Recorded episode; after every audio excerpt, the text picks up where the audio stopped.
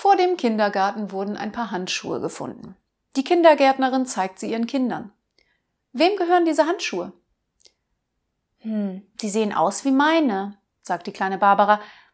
Aber das können sie gar nicht sein. Die sind ja weg.